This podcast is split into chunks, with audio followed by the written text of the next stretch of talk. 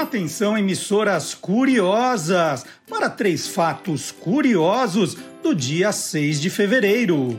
Em 1935 foi lançado o jogo de tabuleiro Monopoly, batizado no Brasil de Banco Imobiliário.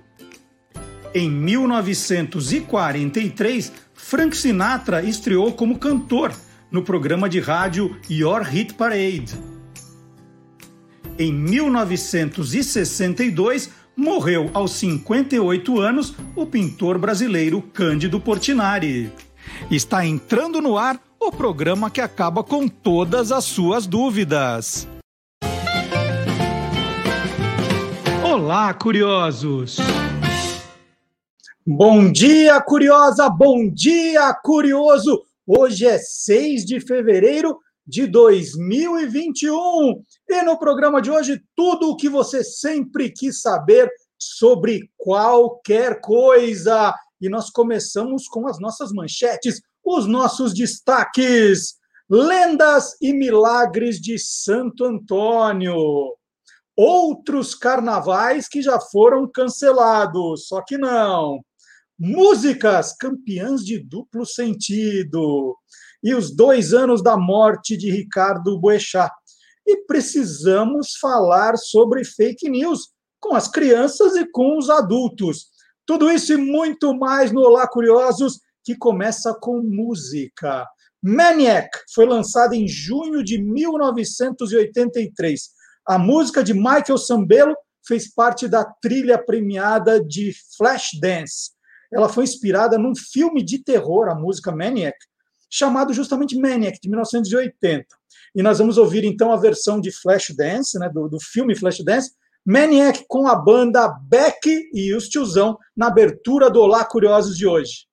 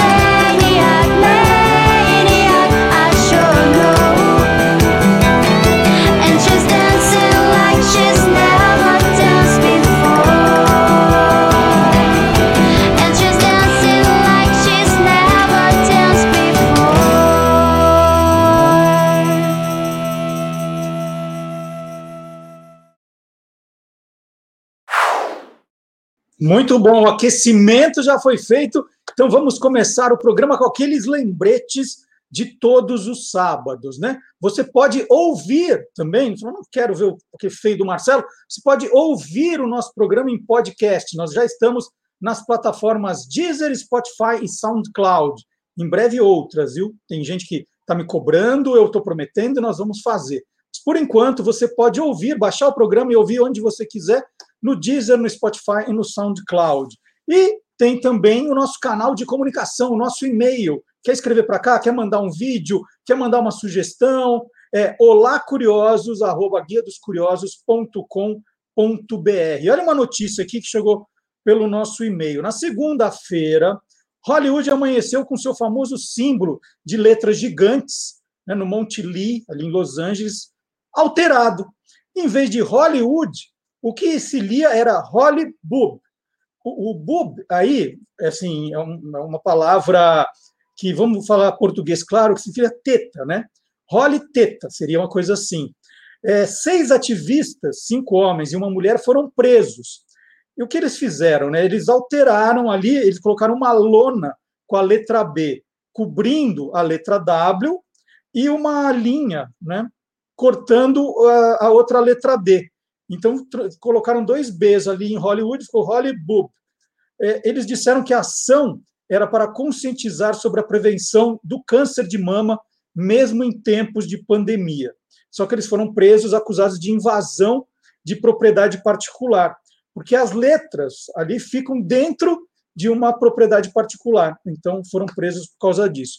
E se você quiser saber mais sobre a história desse símbolo, que virou símbolo do cinema, mas símbolo de Hollywood, você entra no site do Guia dos Curiosos e tem a história completinha. Como é que esse Hollywood foi parar aí? O que significa? Há quanto tempo está lá? Todas as curiosidades você encontra aí no site do Guia dos Curiosos. Aliás, se você não conhece, vale uma visita, hein? Que tem curiosidade. Você fala assim, ah, é... a gente falou aqui, por exemplo, no, no, programa passado, né, que é o ACME, palavra ACME, o que, que quer dizer? Tá lá, você entra, perdeu o programa, tal, tem lá como achar os nossos vídeos, tá? Muito legal, vale a pena você fazer uma visita guia dos curiosos.com.br. E nós estamos também nas redes sociais. Tem muito conteúdo, que não falta é conteúdo. No Facebook, no Twitter, no Instagram e no TikTok. E a novidade são os pequenos vídeos que você pode ver no Instagram ou no TikTok. Todo dia eu faço um vídeo, um vídeo curtinho com uma curiosidade. Eu vou mostrar como é um deles, né? Vou mostrar um vídeo que você pode ver todos os dias no TikTok ou no Instagram. É assim, ó. Esse aqui é o Herbie, astro do filme Se Meu Fusca Falasse. O filme foi lançado no finzinho de 68, começo de 69, baseado num livro de 1961. Bom, já que estou falando de datas aqui, o modelo do carro no filme era um Fusca 63. Agora a pergunta curiosa: por que o Herbie tinha o número 53? Tem uma explicação? Tem. Bill Walsh, que foi produtor e um dos roteiristas do filme, era muito fã de beisebol e torcia para o time do Los Angeles Dodgers. E lá no Los Angeles Dodgers ele era fanzaço de um lançador chamado Don Drisdale, que usava o número 53. Então foi uma homenagem ao jogador. Em 1984, o Dodgers também fez uma homenagem a Don, aposentou a camisa número 53. Mas o Herbie pode continuar usando, não pode? Então tá aí, olha, esse é o conteúdo exclusivo para TikTok e para Instagram. São videozinhos de no máximo um minuto que a gente não fica repetindo. Tem o conteúdo aqui do YouTube, tem o conteúdo do site, tem o conteúdo do TikTok, do Instagram, e você pode entrar onde você quiser aí para se divertir, para ficar craque em cultura geral, cultura inútil, então, agora nas lives, quando você estiver falando com amigos, vai fazer o maior sucesso, né? É, porque essas curiosidades as pessoas gostam, viu? Você sabe o, o filme Se Meu Fusca Falasse, o Herbie, porque ele usa 53, você vai arrasar, vai arrasar. E agora a hora do nosso desafio musical, hein? Na hora do desafio musical, eu vou passar uma pergunta e depois três alternativas musicais e você vai dizer qual é a resposta certa. Pode colocar no chat, nos comentários, onde você quiser. E aí, no final do programa, eu digo qual é a resposta certa e nós tocamos a música que é a resposta certa. As outras você pode ouvir, ver depois no canal do YouTube do Guia dos Curiosos também. Então vamos lá. Qual das três músicas a seguir tem a palavra dissonância na letra? Qual das três músicas a seguir tem a palavra dissonância na letra? Hoje tem que saber, vai tocar um trechinho, não vai ter dissonância. Você tem que conhecer as músicas ou pesquisar para adivinhar qual das três é, hein? Então vamos lá, hora agora das alternativas.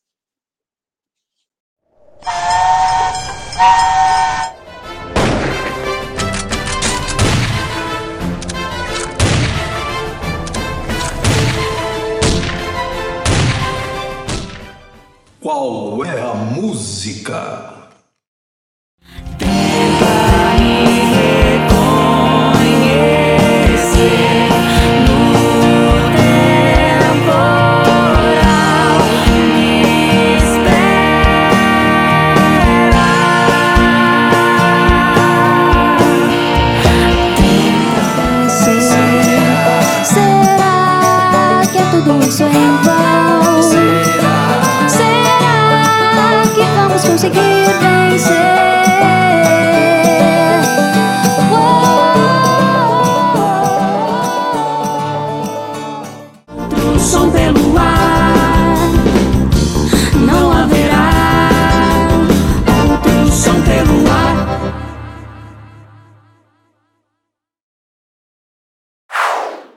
Então vamos lá, vamos falar um pouquinho das três alternativas. A alternativa 1, Me Espera, foi composta por Tiago York, Sandy e o marido dela, Lucas Lima. A música Me Espera foi lançada em maio de 2016 dentro do álbum Meu Canto da Sandy.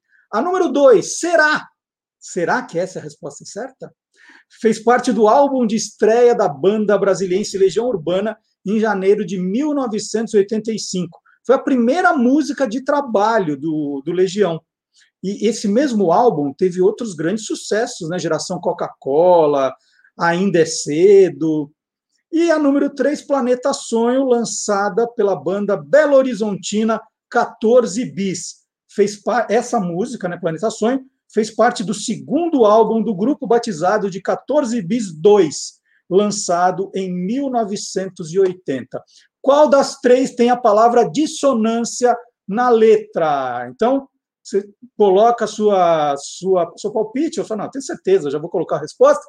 E no final do programa nós vamos dar a resposta certa.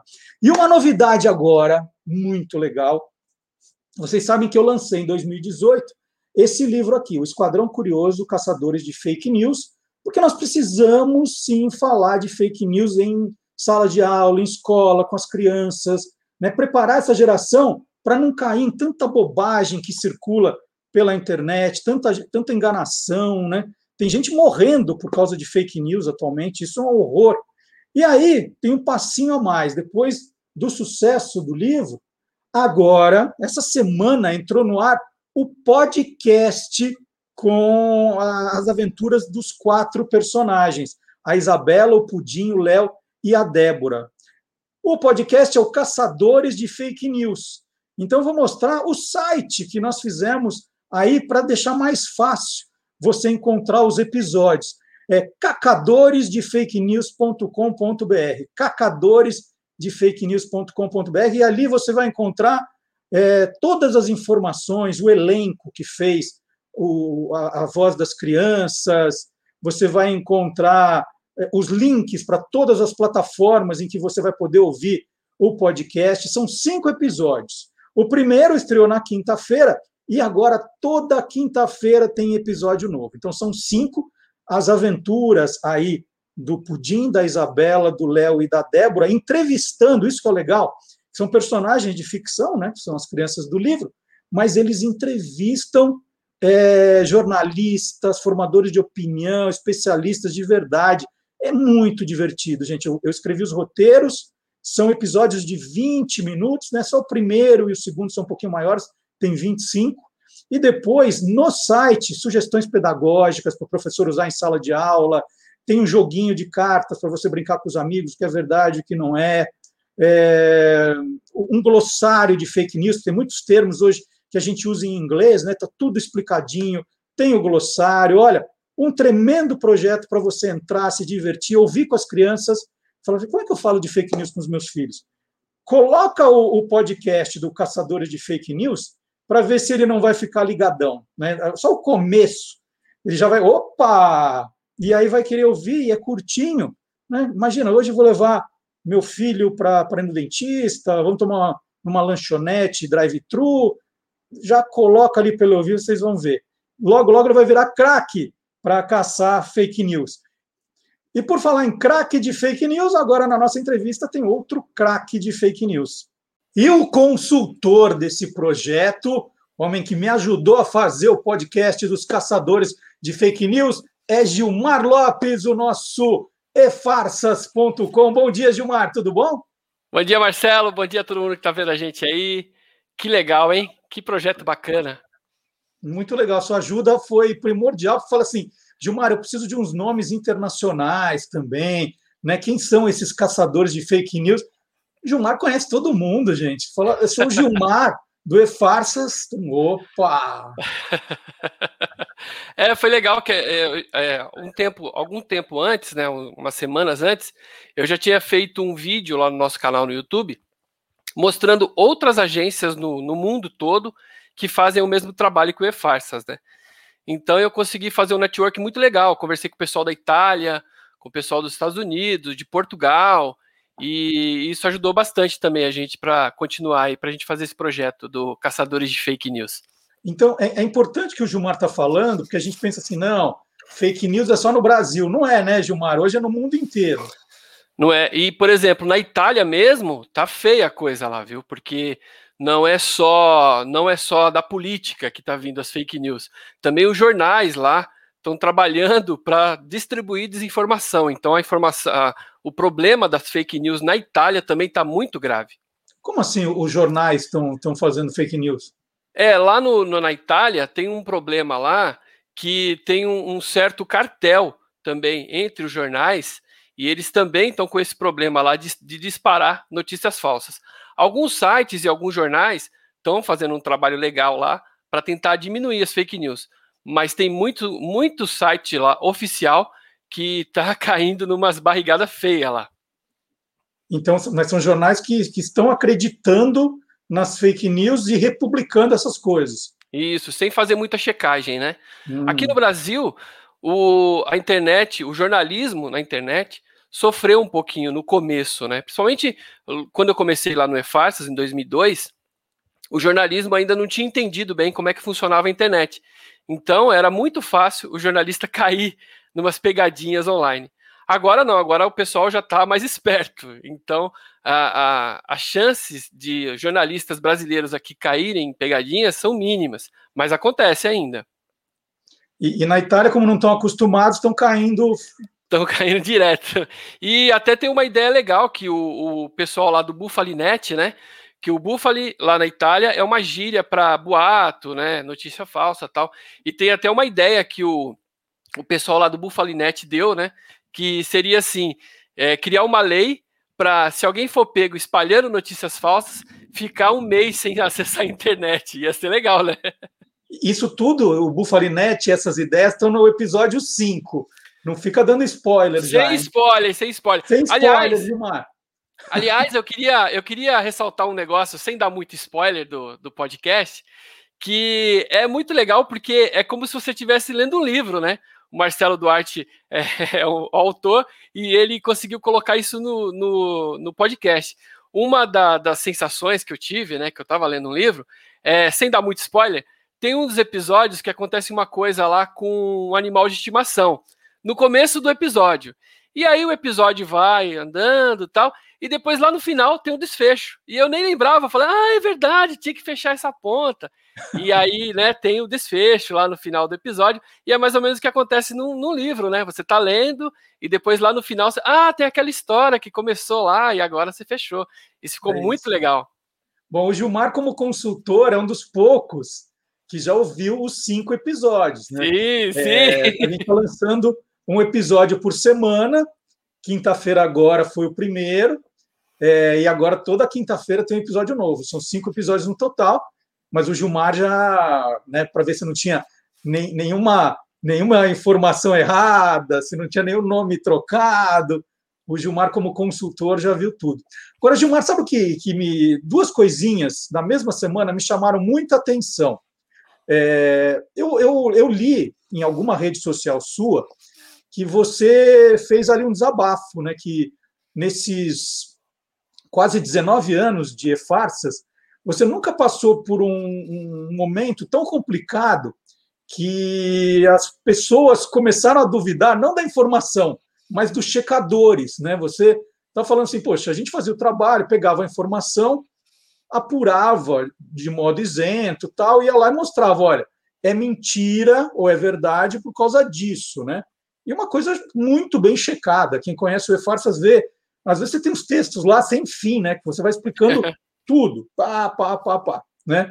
E você estava reclamando que as pessoas elas estão tão crédulas na, na, mentira agora, elas, elas é, querem tanto acreditar na mentira que elas começaram a duvidar da checagem. E na mesma semana, já preparando é, também o, o, o clima do lançamento do podcast, eu resolvi fazer posts nas minhas redes sociais falando de fake news, né? Me posicionando sobre fake news. Em determinado momento, apareceu um comentário lá. Ah, legal, Marcelo. É, eu, eu sempre acompanho, quando tenho dúvida, eu acompanho o E-Farsas. e o boatos.org, do Edgar, que também é um dos entrevistados. Aí vem um, um sujeito embaixo desse comentário de quem estava falando do seu trabalho, do Edgar, falou assim: ah, esses caras são tudo vendido para Globo e para Folha, né? Não, assim, da onde, né? Mas, mas da onde? É, é, é, o querer acreditar no, no, na mentira. E você deve estar sofrendo muito por causa disso, né? É, eu queria, em primeiro lugar, receber esse dinheiro que está todo mundo falando que eu estou recebendo aí da, da, Globo, da Folha, da indústria farmacêutica, né? Porque a gente também, é, agora, não de agora, mas desde sempre, né? A gente sempre é taxado de vendido e tal. E aí é interessante como as pessoas têm viés, né? É, quando a gente fala, por exemplo, é, alguma coisa defendendo a, por exemplo, a, a fazendo, é, defendendo a, a situação ou a oposição, quem está do lado contrário não vê, né, aquilo que você está fazendo, né? É, você só fala mal do presidente. Não, mas e aquelas postagens que a gente fez desmentindo coisas que favoreciam, né, o lado da, por exemplo, na política, né? E hoje em dia tá uma situação assim. As pessoas preferem acreditar num áudio anônimo que você recebeu lá no WhatsApp do que um, uma, um texto onde você coloca todos os links de estudos científicos e tudo, né? Um exemplo foi há poucos dias, apareceu um áudio no WhatsApp dizendo que o Bill Gates, o Bill Gates, né, que é o fundador da Microsoft, agora ele tem uma, uma fundação filantrópica junto com a esposa, ele teria criado uma vacina que tem inteligência artificial líquida dentro dela. E através dessa inteligência artificial, a, ele vai poder controlar as pessoas, né? Com microchips que tem dentro da vacina e tal. Falei, aqui em São Paulo, nem chip de celular pega direito. Imagina um chip que vai estar tá dentro de uma vacina. Então são umas histórias tão absurdas e, e as pessoas que recebem preferem acreditar naquilo do que acreditar numa pesquisa, né, que você faz toda embasada. É, eu, apesar de ter escrito aquele dia que eu estava né, desanimado e tal, eu não vou parar é uma coisa que eu já tenho desde sempre, que é de ser crítico né, com tudo aquilo que eu recebo. Então eu sempre vou fazer alguma coisa é, para tentar combater um pouco essas fake news, né? Não importa de que lado que venha. É, e, é engraçado isso, né? Porque quem te, quem te acusa de, ah, de tomar partido, de posição, ela só, só vê o momento que você fala de um dos lados. Agora, para ser isento, você tem que falar dos dois. Assim, é, tem hora que você fala de um e hora do outro, como sim, você sim. sempre fez. Né? Sim, quando, é, é, é, quando a gente teve as eleições que, que acho que era Dilma e, e Aécio, né? É, um dia eu fazia sobre um, no outro dia eu fazia sobre o outro, né? Que eram os dois que estavam no segundo turno, né? E, e, mesmo assim, quando eu falava de um, é, você só fala desse candidato, quero ver você falar do outro. é assim mesmo. E aconteceu né? pessoas... uma coisa muito engraçada também no, no Facebook do Guia dos Curiosos, que teve toda essa polêmica do leite condensado do, do que presidente aí. E aí eu peguei, né? Eu tenho no meu livro, um livro que saiu em 1999, a, a história do, do leite condensado. Eu falei, vou contar a história do leite condensado. Muito bom. Aí, aí, assim, do nada, um cara super grosseiro. Ah, porque agora, não sei o quê, quero ver falar eu quero ver falar da invenção da mortadela, né? Mas assim, é, ah, não, assim, do tipo, a invenção da mortadela você não fala, né? Gente, era, era dar um busca, no Guia dos Curiosos tem de tudo. Né? Tem, tem. Tá aqui o livro então, aqui atrás, ó. Aqui tá falando da mortadela também. 25 anos fazendo curiosidade, falei, tem a história da mortadela assim, antes de ser grosseiro, vai pesquisar.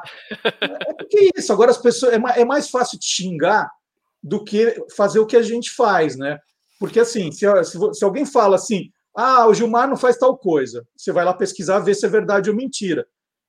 O cara entra lá, acusa, xinga, sem ter o menor trabalho, às vezes nem lê o que você escreve. Já teve muita coisa engraçada do cara criticar um texto, assim, pelo título. Falou, ah, você escreveu errado. Eu falei, não, não escreveu errado, não, você que não entrou na matéria. Né? é, teve, teve um caso interessante esses dias com um dos, das pessoas que, que me seguem lá no Facebook, né? Ele é um cara, um cara inteligentíssimo, ele é um empresário, inclusive bastante conhecido. E ele sempre posta as maiores fake news. Eu não sei se é por maldade ou por desinformação ou porque ele acredita mesmo naquilo. E aí ele falou, ele colocou lá uma frase atribuída a Margaret Thatcher, que ela teria dito que os esquerdistas são, é, sei lá, falando um monte de coisa. E aí eu mostrei uma pesquisa que eu fiz, inclusive entrei em contato com a fundação da Margaret Thatcher, em inglês, e eles me responderam dizendo que ela nunca disse essa frase, não tem nenhum registro, não tem nenhum áudio, nenhum link, nada dela ter dito essa frase. E aí eu mandei para essa pessoa, e ele escreveu embaixo assim: Ah, ela não disse, mas ela pensava assim. Falei, poxa, então agora fica difícil, porque. É, então. Como é que eu vou saber o que ela pensava, né? Então, aí, é, aí, que, aí que você desanima mesmo, né? Você fala assim, é. puxa, você falar assim, não, era, era gente desinformada, era. Não, é, hoje virou um negócio. Tanto faz, né? Tanto faz. acreditar naquilo, é, só naquilo que elas acreditam. E elas nunca podem estar erradas, né? E aí acontece o que acontece.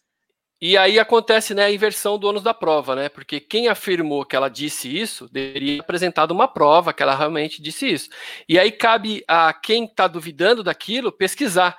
E aí a, a, um dos argumentos foi: é, você só não procurou direito, porque ela disse isso mesmo. Eu falei, então, cadê o link, né? E aí as pessoas tentam inverter para quem está duvidando sair pesquisando. Mesmo assim, a gente tenta fazer, né? É que eu não encontrei mesmo. Se eu tivesse encontrado, eu teria colocado lá no, no site, falando, é, ela disse isso mesmo, tal. Mas não foi o que aconteceu.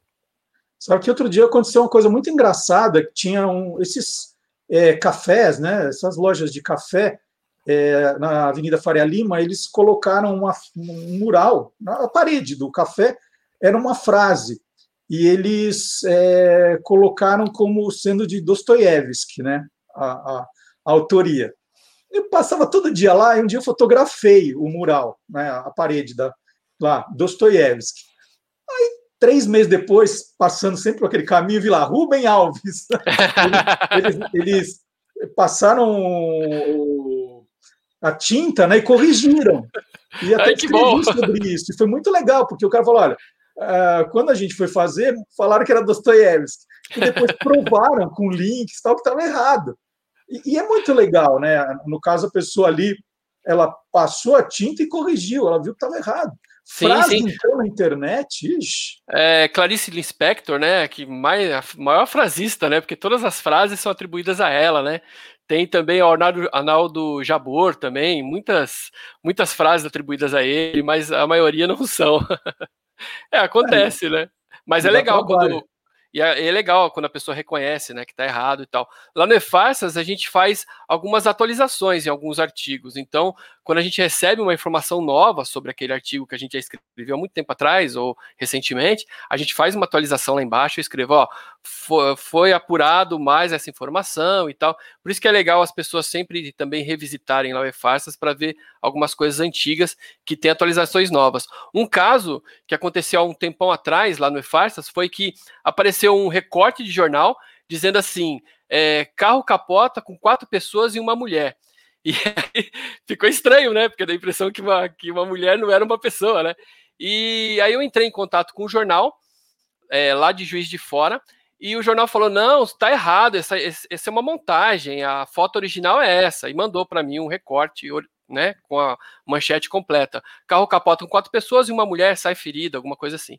Mas Aconte aí eu publiquei dizendo, ó, o jornal entrou em contato, explicou isso, tal, tal, tal, tal, tal. Depois, um morador lá da, de Juiz de Fora tinha o jornal físico, tirou uma foto e mandou para mim, estava recortado mesmo, na, na, não coube na manchete. E aí eu fiz uma atualização embaixo, ó, a gente teve uma ajuda de um leitor que apurou para a gente no local e viu que o jornal estava tava assim, então a foto é verdadeira mesmo. Então, e esse, é, esse é o trabalho importante e quando, né, vou mostrar de novo aqui, eu, eu lancei o Esquadrão Curioso, Caçadores de ah, Fake News. Eu também eu tenho. Oh. A ideia era começar a falar sobre educação midiática, falar sobre essa questão de, desse trabalho de apuração, já com as crianças na época da escola. É, quando as crianças aprendem como é que é, nós trabalhamos atrás de uma para conseguir uma informação, elas criam esse pensamento crítico na hora de receber uma notícia. Então, é muito importante que as escolas comecem a falar disso já com as crianças pequenas, para elas não se tornarem adultos que vão espalhar notícias falsas, né? Se bem que é um, é um trabalho hercúleo, né? Porque tem muita criança que vai falar, pai, pai, isso aí não é verdade. O pai vai falar, cala a boca, menino. Lógico que é, né? Assim, pai, mas eu procurei aqui na internet olha, isso aí que você está falando não é verdade. É sim, você vai virar jacaré. É, então, é, é um trabalho que, que a escola, a escola tem que falar com as crianças. Então aqui tem o Esquadrão Curioso, uma aventura que os quatro aqui, né, o Léo, a Débora, a Isa e o Pudim, o, o Gilmar falou do meme aqui, que é o cachorrinho, ele já, Isso, já falou. É, eles combatem o vilão Fake Nilson. E o podcast é uma brincadeira também muito legal, meio que contando, né? Ah, não vou dar o spoiler. Conta um pedacinho aí. É, porque é como se, se o podcast contasse o que vem antes do Esquadrão Curioso, é o nascimento do vilão. Como é que o vilão vai aparecer nessa história? Seria uma, um prequel, né? O pessoal então, mas, tá, que, que é, cuida aí é, de, de trilogia. É igual Guerra nas Estrelas. Você faz primeiro o livro e depois conta o que vem antes. Exatamente. Ficou muito e, legal. E o podcast, então, o episódio 1 já está disponível nos principais tocadores de podcast, já como eu falei aqui. E aí você baixa lá, o primeiro episódio tem 26 minutos, para você ouvir com seus filhos, para você ouvir, para as crianças ouvirem, para o professor usar na sala de aula, né, baixar e, e conversar, porque é uma aventura. Não é aquele podcast que fica ali maçante, não, é uma aventura com a participação aí de especialistas, de jornalistas, conversando com os personagens. O Gilmar é o primeiro entrevistado, está muito legal. É muito legal, legal. como os entrevistados é, embarcaram na, na coisa da, da, aventura, né? Todos entraram na brincadeira, da conversa, são participantes da aventura. Não é aquele entrevistado ficar ali paradão, nada disso. Então fica o convite depois, nas próximas quintas-feiras. Então são cinco episódios, mais Esquadrão Curioso, Caçadores de Fake News. O, e tem um site também, www.cacadoresdefakenews.com.br, porque às vezes a pessoa fala assim, ah, Marcelo falou onde estava e eu não sei. Está lá, cacadoresdefakenews.com.br, é um site exclusivo para o podcast, para você se localizar. E aí tem um jogo para ouvir o podcast e jogar com os alunos, com os filhos. Tem sugestões didáticas para fazer em sala de aula. Tem curiosidades de fake news, um monte. Tem o dicionário de fake news. Tá, tá um negócio muito, muito legal. E eu queria agradecer o Gilmar pela pela ajuda, pela consultoria, pessoal muito importante que, que faz parte aí do, do time do Esquadrão Curioso, Caçadores de Fake News. Gilmar, força, hein? É, eu que agradeço e vamos, vamos continuar. Eu falei que estou desanimado, mas não vai ter jeito, não. A gente tem que continuar mesmo. E muito não, obrigado pelo convite. Ó, eu desde aqui, né, que eu já, já, ajudei a fazer a curadoria, né, desse livro também. Algumas das histórias que as crianças pesquisaram nesse livro são histórias que eu já pesquisei lá no EFARSAS e aí uh, servi de, de curadoria para fazer a, a para o Marcelo achar as histórias. E agora de consultor nesse trabalho bem legal, ficou muito divertido mesmo. E olha, quero, quero mais. Como eu te falei, né? O, o Marcelo mandou para mim os episódios e, e, ele falou: vê o que está de errado, alguma coisa. Eu falei: ó, comentário que eu vou fazer para você, infelizmente, é que o podcast é, é pequena, tem que ter mais. Tem que ter a segunda temporada, a terceira temporada, porque ficou muito legal. Que bom, Gilmar. E não, não vamos desistir, não, porque eu acho que mais do que nunca o jornalismo profissional, o jornalismo investigativo, esse trabalho que você vem fazendo, ele precisa continuar, precisa crescer. E aí eu incluo, né, falando com você, mas eu incluo todos os, os outros, as, todas as outras agências de checagens, a boatos.org, a agência Lupa, a Cristina Tardália também foi genial na entrevista, o trabalho de outros jornalistas, como a Patrícia Campos Melo, que também participou do podcast. E estou falando alguns nomes, mas são todos, né? Eu acho que é o trabalho do jornalismo profissional como um todo, que precisa sim ser valorizado, é, prestigiado pelas pessoas. Tem a frase, tem uma frase da Cristina no, no podcast, eu estou dando muito spoiler aqui, mas vamos lá. que é genial, ela fala para as crianças, ela fala assim, gente, se você tem uma dor de dente, você vai aonde? Você vai no mecânico? Não, você vai no dentista. Se você tá, precisa é, sei lá, é, arrumar o encanamento da sua casa. Você chama quem? O, a florista, a enfermeira? Não, você chama o encanador. E por que quando você precisa se informar, você ouve o tiozinho do WhatsApp ou uma, como disse o Gilmar, uma mensagem anônima e aquela história de ah, é, não, que, que, quem, quem me passou falou que não sei quem, aí começa a se enrolar. É, é isso. Então, é, quer informação? Procure no jornalismo profissional. E essa história de que, ah, mas só fala de um lado. Se vocês lembrarem, um pouquinho tempo atrás, o outro lado falava a mesma coisa. Né? O outro lado falava, ah, mas só fala do nosso lado. E agora o outro lado fala, ah, mas só fala do nosso lado. Aí, aí será que não dá para pensar e falar, não, está falando dos dois? Né? É, pois é. Então fica aí, ó.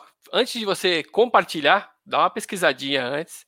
De repente você nem compartilha mais. Ou em caso de dúvida, guarda para você, né? Para não ficar. É você está com preguiça, fala, ah, mas agora vou ter que pesquisar para ver o que é. Então guarda para você. Né? É, a Rosana, a Rosana Herman, inclusive, que você já entrevistou aqui no Olá Curiosa, ela fala pelo sim, pelo não, é não. É, é isso. Pelo menos você não faz papel ridículo, né? Isso. Gilmar, pode escolher quem que, quem que você quer ver agora no programa, depois de você, hein? Olha, eu gosto muito do Vard Marx. Professor é, então ele é demais. Chama. Olha, aí tem história. Não vai. Aí tem história, mas vai mais eloquente. Ah, agora com vocês, o professor vai de Max com Aí tem história. É isso aí. Valeu, Gilmar. Vamos lá.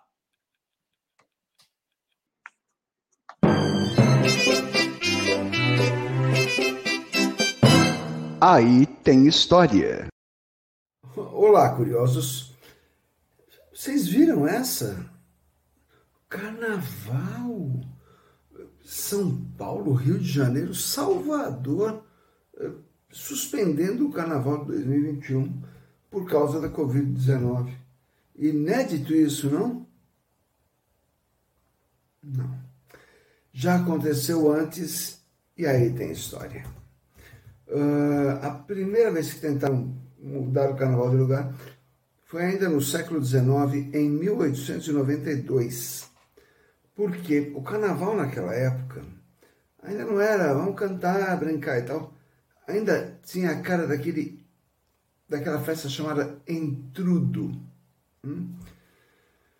que vinha lá desde de Portugal e que era uma festa violenta. As pessoas jogavam coisas umas nas outras, jogavam água suja, jogavam até, como é que eu vou dizer, é, dejetos humanos. E você já é crescidinha, crescidinho, já sabe que tipo de dejetos são esses.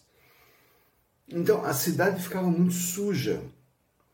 Aí o governo federal, estou falando da cidade do Rio de Janeiro principalmente, o governo federal falou: não, esse monte de imundície na rua em fevereiro, no calor do verão, não dá certo. Vamos mudar o carnaval para julho, que aí vai ter, estar frio facilita para todo mundo. Certo? Errado. Aí as pessoas fizeram o carnaval em fevereiro e em julho. Sujeira dupla para todo mundo. Teve uma em 1912, deixa eu procurar aqui, porque eu estou falando muitas coisas. Ah, 1912 mesmo. Morreu um cara que era meio que um herói nacional. O Barão do Rio Branco, ministro fazia mais de 10 anos que ele era ministro das Relações Exteriores. E era muito querido pelo povo. Olha que país curioso era esse em que a gente morava.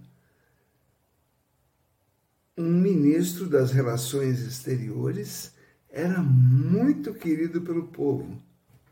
Não é fantástico? Pois ele morreu em 1912, uma semana antes do carnaval.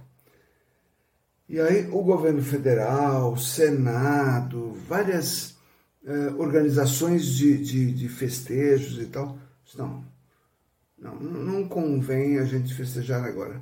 Vamos transferir os festejos para daqui dois meses, em abril.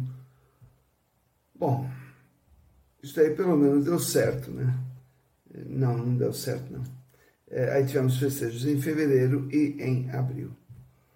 Tá certo que os de fevereiro foram mais contidos, porque o povão gostava mesmo do Barão. Mas em abril botaram para quebrar. E a gente está em peste agora, a pandemia. Você pensou na, na, na, na gripe espanhola, né? A gripe espanhola, que tem um espaço enorme no nosso, na história do século XX, ela durou aqui no Brasil, durou quatro meses. Ela chegou em setembro e foi terminando ali por dezembro. É, então, depois de quatro meses de, de, de, de, caminhão de lixo recolhendo corpos pelas ruas e tal, é melhor não, não fazer festa de carnaval, não é? Então, faltou combinar com o povão. Também cancelaram, botaram mais para frente, e aí tivemos carnaval duas vezes. Sendo que o carnaval de 1919 e 1920 foi da pá virada. Porque sempre que, isso a psicologia explica muito bem, sempre que o ser humano se depara com a morte, a proximidade da morte, etc., ele, uma vez livre dessa situação, ele joga do outro lado, ele joga na vida. Por isso, é, passado o carnaval de 1919, 1920, oito, nove meses depois de cada carnaval vinham os frutos do carnaval. Um monte de criança aparecendo. E antes que vocês achem que a gente, é, o brasileiro é padroeiro da, da sacanagem, isso aconteceu na no final da Segunda Guerra Mundial, nos Estados Unidos, na Europa. Daí vem a expressão baby boomer. Eu sou baby boomer. E veja só, até inclusive, é, eu não sei se a gente pode colocar no programa isso. Se colocarmos, ótimo, se não, você procure na internet uma marchinha de carnaval de 1920, a Marcha do Racha Lenha. Aí você vai entender que os funks proibidões não são uma invenção recente. E aí Ok, então não vai ter carnaval agora por causa da Covid-19, mas obviamente vai ter porque a gente é mais esperto e mais malandro, certo? Só que agora é o seguinte: é, não tem a ver com cultura, tem a ver com saúde. É, espera passar, espera acabar esse pandemônio depois a gente faz carnaval o ano inteiro. Por agora, espere passar. Na minha casa não se racha lenha, na minha racha, na minha racha. Na minha casa não há falta d'água, na minha bunda, na minha. Então tá aí a pedido do professor Vard também a marcha do racha-lenha e o desejo para que todos ouçam né, aí a, a, razão e não resolvam fazer o, o, o, carnaval por conta. Né? A gente já tem tantos casos aí terríveis de desrespeito ao isolamento, à pandemia, é uma coisa que não se resolve. Né? As pessoas não aguentam mais porque tem gente que não está nem aí e segue essa loucura até todo mundo tomar vacina, que vai demorar um pouquinho ainda. Né? Então, um pouco mais de paciência, como disse o professor Vard Marx, depois a gente vai comemorar muito. Imagina é, é, o depois, né? depois da vacina, quanto a gente vai poder viajar, encontrar os amigos, sair de casa, isso é uma loucura. As ruas cheias, aquele movimento gostoso, todo mundo se encontrando, mas mais um pouquinho de paciência. É, Quinta-feira agora nós tivemos mais um programa espetacular do Magalhães Júnior. Quem te viu, quem te vê. O tema dessa vez foi quando a televisão usou o esporte é, como mote para programas de entretenimento. Não é transmissão esportiva.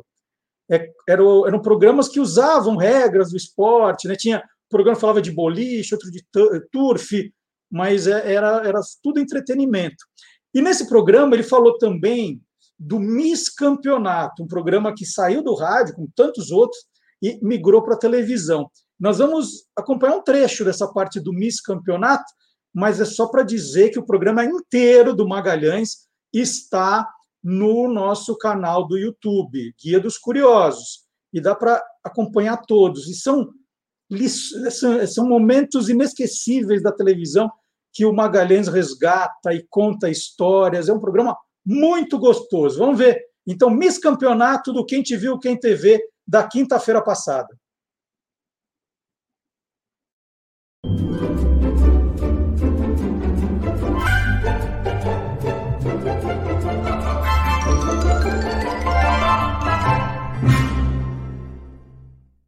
O Maga, dos tempos de rádio, eu lembro de você ter contado, e eu acho que se é, encaixa bem no programa de hoje, de um programa chamado Miss Campeonato. Não existiu isso? Sim, esse é aquele que o futebol teve presente. Uh, por exemplo, teve novela né, com o futebol presente como pano de fundo. Mas esse programa que você se referiu, Miss Campeonato, o, o futebol estava presente mesmo. Né? Ele começou no rádio. É, o programa chamava-se Miss Campeonato. Como você falou, ele foi criado pelo Stanislau Ponte Preta, que era alter ego do escritor, produtor, criador chamado Sérgio Porto. Sérgio Porto era um cara sensacional. Ele criou esse programa que foi ao ar em 1957 pela primeira vez na rádio Mairink Veiga. Era feito no auditório. Ali no auditório, simbolizando a taça do campeonato, estava a Miss Campeonato, que era a vedete Rose Rondelli. E a Rose Rondelli contracenava com um elenco de comediantes, cada um representando um time do então estado da Guanabara, participante ali do chamado Campeonato Carioca. Né? O programa era semanal e o texto era feito em cima da rodada do final de semana. Programa era no meio de semana, tipo terça-feira, quarta-feira, né? Agora, tem um detalhe esse programa, Marcelo. Embora é, fosse um programa de rádio, é, só que ele era feito no auditório com a presença de público, tanto a Miss quanto os comediantes se apresentavam vestidos a caráter. Ela, como Miss, usando o maiô, claro, e eles de calção, meia e camisa do time ficaram com vontade de ver o resto, né? Oh, Marcelo, deixa mais, deixa mais. Fiz de propósito, porque você pode acompanhar às quintas-feiras, às 8 horas, na hora ali em que estamos lançando o programa, ou a hora que você quiser. E, e, olha, você vai ficar viciado. Quem assistiu um, quem te viu, quem te vê, vai querer ver todos os outros.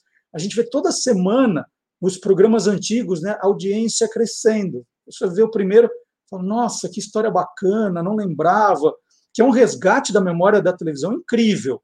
E o que a gente diz para o Magalhães é isso, né? A gente fala, nossa, o YouTube está cheio de coisa, tanta coisa para ver, às vezes muito mais do mesmo. O Maga, ele, ele resgata histórias que ele viveu, ele está há 37 anos na televisão, é, ele tem um acervo incrível de revistas de TV e rádio que ele guardou e coleciona, então, tem muita coisa que vocês vão ver ali que só grandes colecionadores têm. Outro grande colecionador que faz parte do nosso time é o Marcelo Alencar. É, o Marcelo Alencar ele, ele, ele tem uma coleção também daquelas invejáveis, né? E ele recuperou agora quadrinhos que fizeram críticas aos presidentes da República, né? E não é uma, uma coisa muito nova, não. É, então vamos lá, Marcelo Alencar, o QG das HQs. Marcelo Alencar apresenta. QG das HQs. Olá, curiosos! O Brasil tem uma longa tradição em humor gráfico que remonta aos tempos do Segundo Império, quando nossos primeiros chargistas como Angela Agostini, passaram a satirizar as figuras de Dom Pedro II e sua corte. Desde então, cartunistas vêm criticando com fina ironia as mazelas da política nacional, focando principalmente naqueles que ocupavam e ocupam o centro do poder, os presidentes. No início dos anos 1980, porém, os chefes do Executivo Federal começaram a ganhar também versões em quadrinhos e se tornaram caricaturas quase tão risíveis quanto algumas medidas de seus governos. Vamos conferir agora a origem disso tudo e como ficaram alguns presidentes em suas versões quadrinizadas. Em 1981, o jornalista Alex Onick e o desenhista Paulo Caruso criaram uma parceria na revista Careta a fim de produzir pequenas crônicas em quadrinhos mostrando o lado ridículo da política. O general João Figueiredo ainda ocupava o Palácio do Planalto na época, mas os tempos de censura prévia e repressão mais aguda à imprensa já haviam passado. As historinhas com três a cinco páginas logo caíram no gosto popular e se transferiram para o semanário Senhor, com o título de Bar Brasil. Com o tempo, a Senhor foi absorvida pela Isto É, e o Bar Brasil ganhou sua casa definitiva, agora com o trabalho solo de Paulo Caruso, que assumiu também os roteiros. Naquele bar bagunçado e surreal, o taberneiro João recebia ministros, governadores e até postulantes ao seu lugar, como Tancredo Neves e Paulo Maluf. As historinhas da revista Careta foram reunidas neste álbum, Ecos do Ipiranga, da editora Paz e Terra. Já as primeiras aventuras do Bar Brasil estão nesse aqui, da editora 3. Com o passar dos anos, a série mudou de nome e se tornou Avenida Brasil, ganhando também uma série de coletâneas por editoras diversas e passando a limpo governos como Sarney, Fernando Collor, Itamar Franco, FHC, Lula e Dilma Rousseff.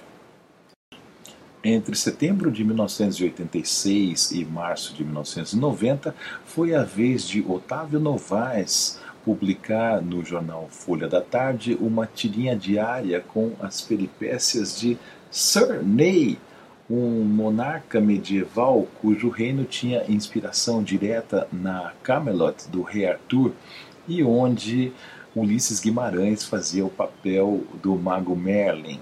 Os grandes inimigos dessa távola cruzada eram o dragão da inflação e o Cavaleiro Negro do FMI.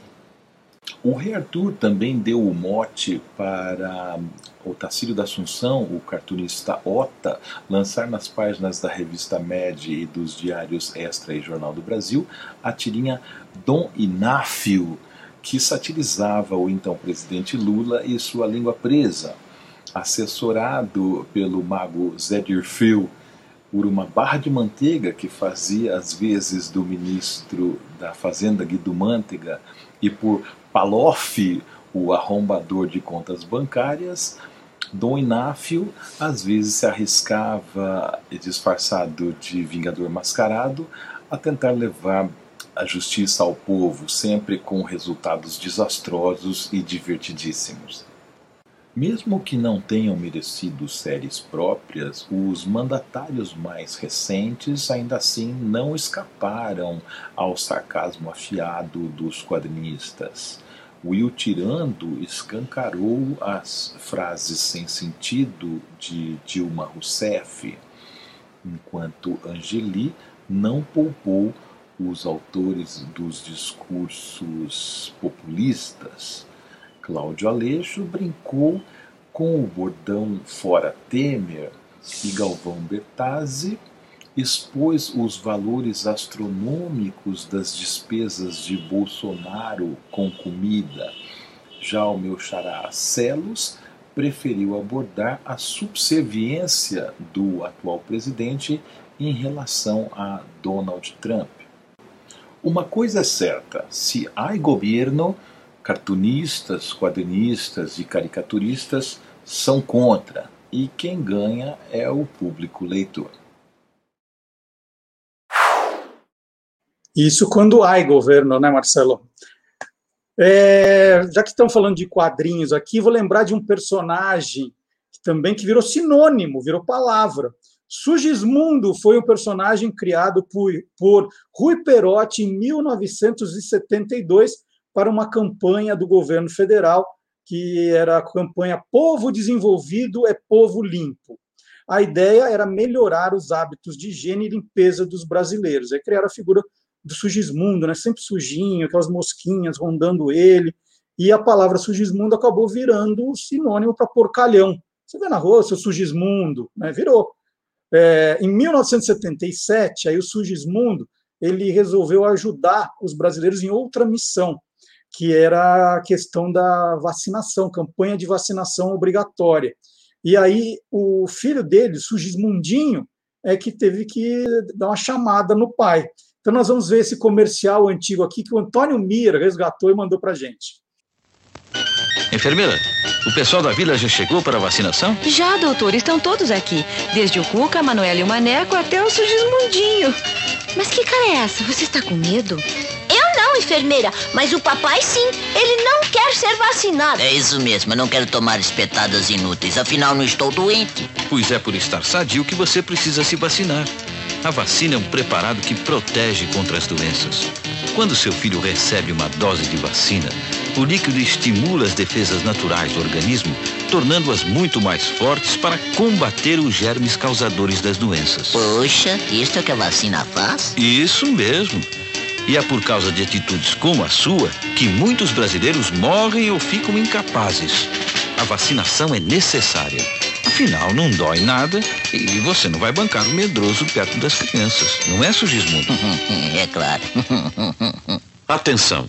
A partir de 1 de julho, a vacinação é obrigatória no Brasil.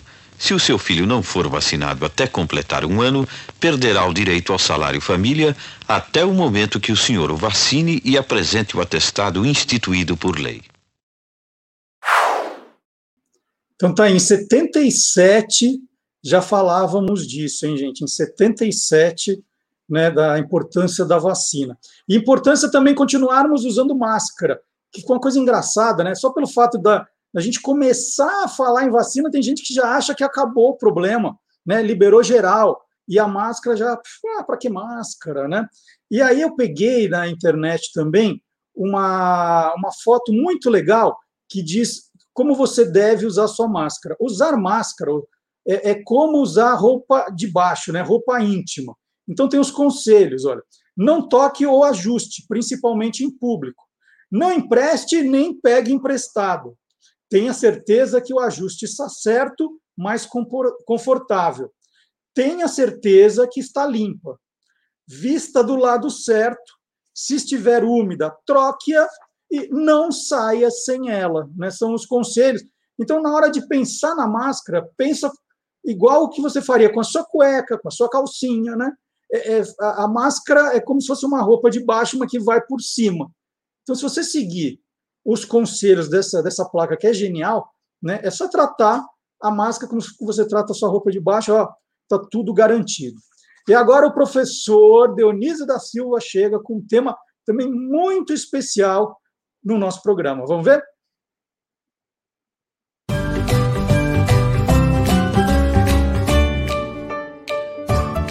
Palavra nua e crua. Vocês já ouviram falar ou leram algo sobre a roda dos enjeitados, que aparece em cores muito vivas num célebre conto do Machado de Assis, em que ele abordou a escravidão, um tema muito duro para ele, não é? é? Que é o conto Pai contra Mãe. Aliás, o Machado de Assis é, é acusado com frequência de ter se omitido diante dos dois grandes temas do século XIX, abolição e república. Mas quem o lê sabe que ele só os tratou de outro modo, mas jamais se omitiu. E este móvel, a roda dos enjeitados, é, tinha uma face, era uma espécie de tambor, mas de madeira, é, com a parte, com a metade aberta para a rua, onde a mãe ou o pai deixava ali a criança que queria abandonar aos cuidados daqueles que iam recolher em geral essa roda dos enjeitados estava num convento, numa igreja ou nas Santas Casas de Misericórdia. E depois então as crianças eram é, criadas, alimentadas e educadas ali. É, São Paulo teve isso, Salvador, que foi a primeira a ter, também teve, o Rio de Janeiro, muitas outras cidades tiveram a roda dos enjeitados. Mas agora, duas coisinhas para terminar. Primeiro, os sobrenomes dos anjos, de Jesus e dos santos são indicadores de que os ancestrais é, possam ter sido enjeitados, recolhidos assim. E o, a, a outra coisa é que a roda dos enjeitados, pasmem, só foi abolida em São Paulo em 1950. Então, já cuidamos das crianças do, abandonadas de, desta forma, e é claro que os amores ilícitos, os frutos de amores ilícitos ou tidos por ilegítimos, é, foram colocados ali para serem criados por outrem, como então se diz no português. Muito obrigado e até de repente. Quem se interessar por esse tema, né, da roda dos enjeitados, também conhecido como roda dos expostos, pode ler esse livro aqui do Manuel Filho, A Roda da Vida. É um romance, mas que trata dessa questão né, que o professor Dionísio contou. E o Museu da Santa Casa de São Paulo, que fica no bairro ali da Vila Buarque, entre Higienópolis Vila Buarque, tem, né, dentro do museu, tem exposição como era, como funcionava essa roda. Né, geralmente na, na porta de uma igreja, de um convento, como o professor Dionísio contou. Então, vale a indicação aqui, é uma história linda do Manuel Filho, foi premiada num concurso do PROAC também, a história, é lindo de morrer. E já que estamos ainda na área de palavras, já falamos com o professor Dionísio, vamos chamar o Antônio Mir, que ele tem aí umas músicas de duplo sentido para a gente ouvir.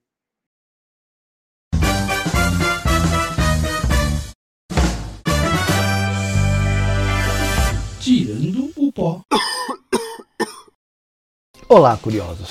Figuras de linguagem são ferramentas que transmitem uma ideia para outra pessoa, sendo ela explícita ou não.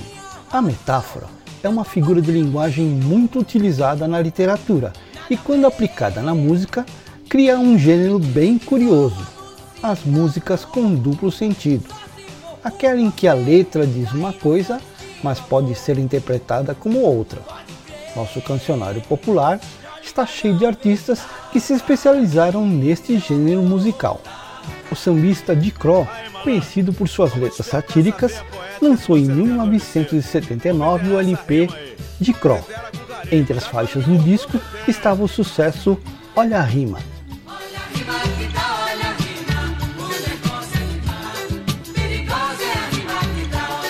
O alagoano Sandro Becker iniciou sua carreira cantando rock rural, mas o humor e a irreverência em suas letras começaram a lhe dar fama. Quem também se especializou em músicas com duplo sentido foi o cantor e compositor mineiro Manhoso.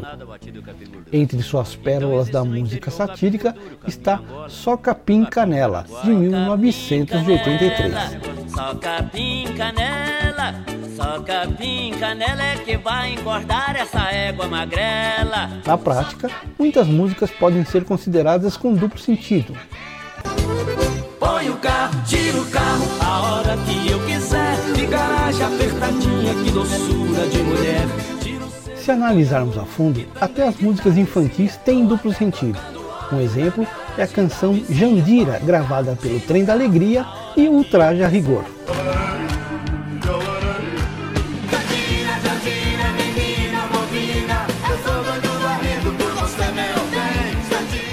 Não estranhe se a letra da música diz uma coisa e seus ouvidos interpretam outra. É de propósito. Tchau.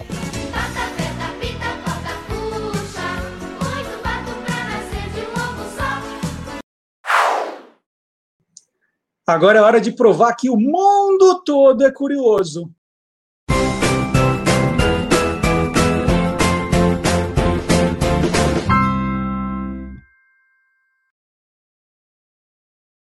A história do indiano Fauja Singh, atualmente com 109 anos, vai virar filme em Bollywood. É Bollywood mesmo, a indústria cinematográfica indiana, riquíssima, poderosíssima. Singh nasceu em Jalandhar em 1 de abril de 1911. Perdeu a mulher e o filho quando estava com 89 anos. E para curar o trauma, ele passou a se dedicar às corridas, virou maratonista. Em 2011, ele se tornou a primeira pessoa do mundo a correr os 42 quilômetros de uma maratona com mais de 100 anos. Aí ele entrou para o livro dos recordes. Ele se aposentou aos 103 anos, isso foi em 2013, numa maratona em Hong Kong. Sua história já foi contada num livro para crianças, Salja Singh Keeps Going. E ele vai, continua mesmo, continua aí, é, não correndo é, todas as provas, mas sempre faz a sua caminhadinha ali duas, três horas e vai virar tema agora desse filme. Muito legal a história. E a trilha sonora de Toy Story foi lançada em novembro de 1995, na mesma semana de lançamento do filme da Pixar. Ela foi toda escrita, toda a trilha por Hank Newman. A canção principal, You Got a Friend in Me, ganhou o título em português Amigo Estou Aqui. A música concorreu ao Oscar de melhor canção original, mas perdeu para Colors of the Wind, do filme Pocahontas, do estúdio Disney. Nós vamos ouvir agora Amigo, Estou Aqui, com a banda Beck e os Tiozão. Playback.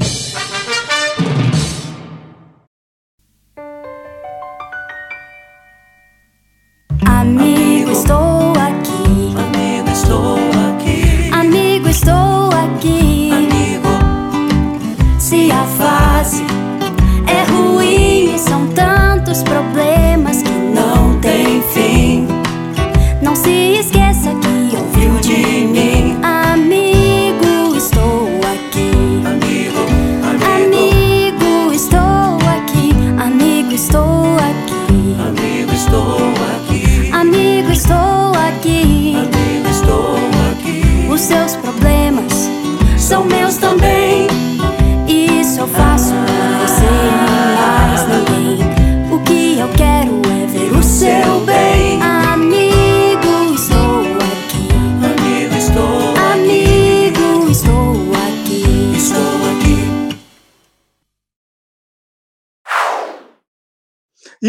nós vamos ajudar quem não casou ainda vai casar. né? Vai conhecer muito mais da história do santo casamenteiro Santo Antônio, que ganhou essa biografia do jornalista e escritor Edson Veiga. E aqui embaixo do título tem uma é quase um resumo de toda a entrevista que eu vou fazer, então eu não vou ler isso por enquanto, senão vai estragar todas as perguntas que eu ia fazer. Bom dia, Edson. Bom dia, Marcelo. Me falaram que eu escrevi um tweet embaixo. O subtítulo já é um tweet para divulgar. Assim. né, lá vem textão, né? Já lá vem textão, ó. Vamos começar então, ó. Quer dizer que Santo Antônio não chamava Antônio, é isso? Não, não, não chamava. O nome dele era Fernando, o nome de, de batismo.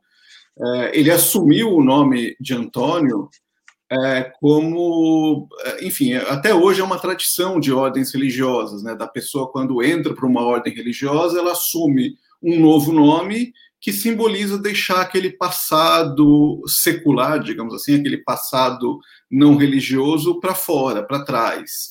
E ele assumiu, na verdade, na segunda ordem que ele entrou, porque ele começou a carreira religiosa como agostiniano, isso em Portugal ainda, em Lisboa, depois em Coimbra. E em Coimbra ele conheceu os franciscanos, que tá, era uma ordem muito nova. Francisco de Assis ainda era vivo.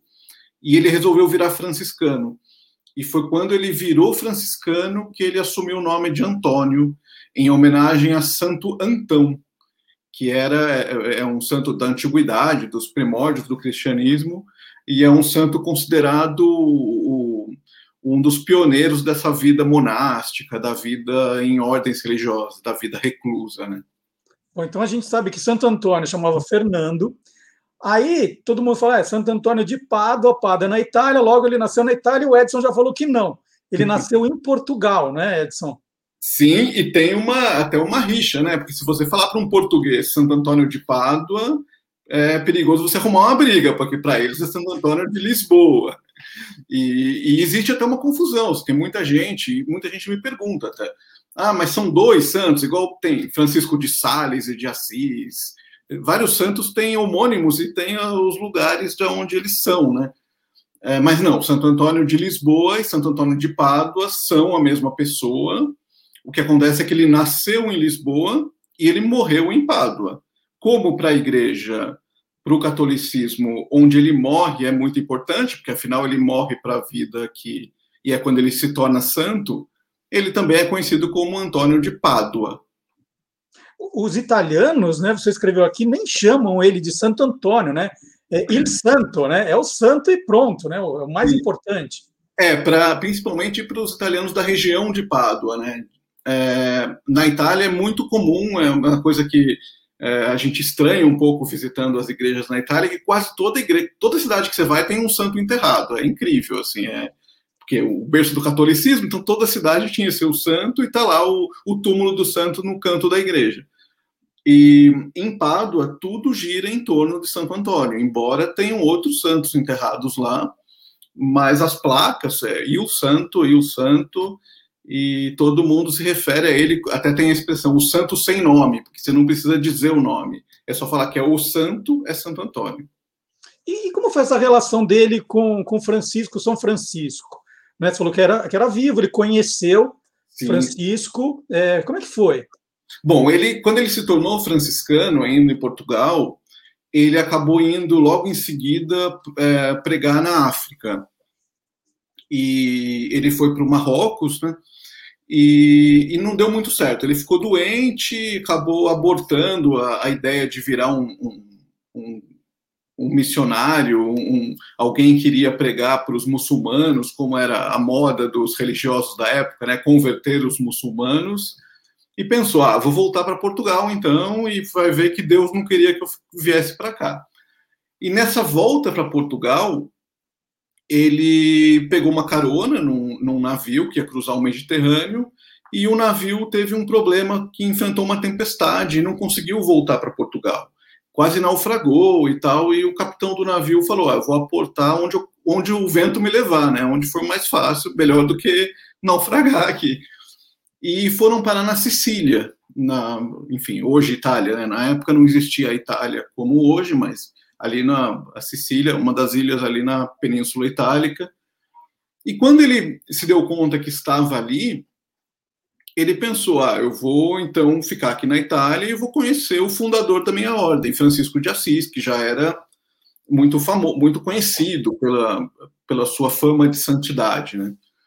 Então ele fez uma caminhada longa pela Itália, pingando de cidades em cidades, até o capítulo da ordem que todo ano se reunia. Esse capítulo que é o encontro anual que eles, eles é, realizavam em Assis, reunindo é, franciscanos aí que vinham de várias partes da Europa para decidir. É, é, é era uma reunião ali para decidir os, os próximos passos. Era uma ordem recente que tinha ali seus 20 anos de, de criação, e ele foi a esse capítulo, e aí que ele acabou sendo designado a, a ficar pela Itália. E aí ele teve várias missões ali dos franciscanos, vários trabalhos, e, e, ele conheceu, na verdade, nesse primeiro capítulo ele era um desconhecido, ele não, ele viu Francisco, mas não teve uma conversa entre os dois. Mas no ano seguinte, aí sim eles conversaram. Foi a, o primeiro contato, aí ele já estava conhecido, uma fama de, de um bom pregador aí da ordem, e aí eles conversaram, e é interessante que é, em todas as cartas que depois eles trocaram, São Francisco de Assis é, se dirigia a ele como meu bispo, como uma, uma, o reconhecimento pela erudição, porque ele tinha isso, né? Os franciscanos sempre foram reconhecidos pela pobreza, pelo desapego aos bens materiais e e uma vida meio uma vida de pobreza, de andar descalço, de fazer a caridade. Os agostinianos, que é a ordem onde Santo Antônio começou a carreira dele, sempre foram reconhecidos pela erudição. E ele é, estudou aí com os agostinianos, ele estudou os gregos antigos, estudou toda a filosofia da época, ele era muito erudito. E quando ele foi para os franciscanos, ele era um diferente ali, ele era o único que gostava de, de ler, de estudar e isso foi reconhecido como uma autoridade, um doutor da igreja, até como é chamado. Né? E como é que essa devoção a Santo Antônio chega no Brasil, Edson? É, isso é curioso, porque é, tem duas explicações que são meio complementares, mas tem a ver com os franciscanos e com os portugueses.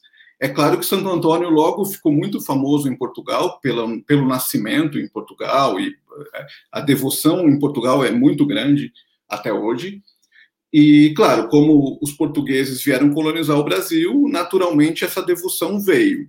Mas é interessante notar que na, ainda na, na, na chegada de Cabral, eles trouxeram oito é, religiosos a bordo, como tinha o hábito mesmo de levar, pra, não só para catequizar os índios de cara, mas também para celebrar as missas para quem estava é, para quem estava a bordo, para fazer a missa quando chegasse no Brasil, toda aquela religiosidade que era muito presente é, naquela época.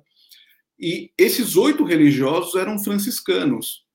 Como o Santo Antônio era um santo franciscano, é de se imaginar que eles trouxeram juntos essa devoção, que muito provavelmente trouxeram até uma imagem de Santo Antônio já naquela época. E não é à toa que os primeiros conventos que nascem no Brasil, que são criados no Brasil, são conventos franciscanos. Então, essa ligação com Portugal e com a Ordem dos Franciscanos é que explica aí esse ele ter sido também, um, de certa forma, o primeiro santo do Brasil. Né? Agora eu vou poder mostrar a capa inteira, então, de novo, do, do livro do Edson Veiga, Santo Antônio, editora Planeta, e eu vou ler o texto que está aqui. Ó. Vamos lá, ó. a história do intelectual português que se chamava Fernando, falamos. Quase morreu na Itália, você acabou de contar. Pregou por toda a Itália, precisamos falar disso. É, Tornou-se o santo mais querido do Brasil e ganhou fama de casamenteiro. Ah, essa parte que eu quero saber agora. Como é que Santo Antônio ganhou a fama de casamenteiro?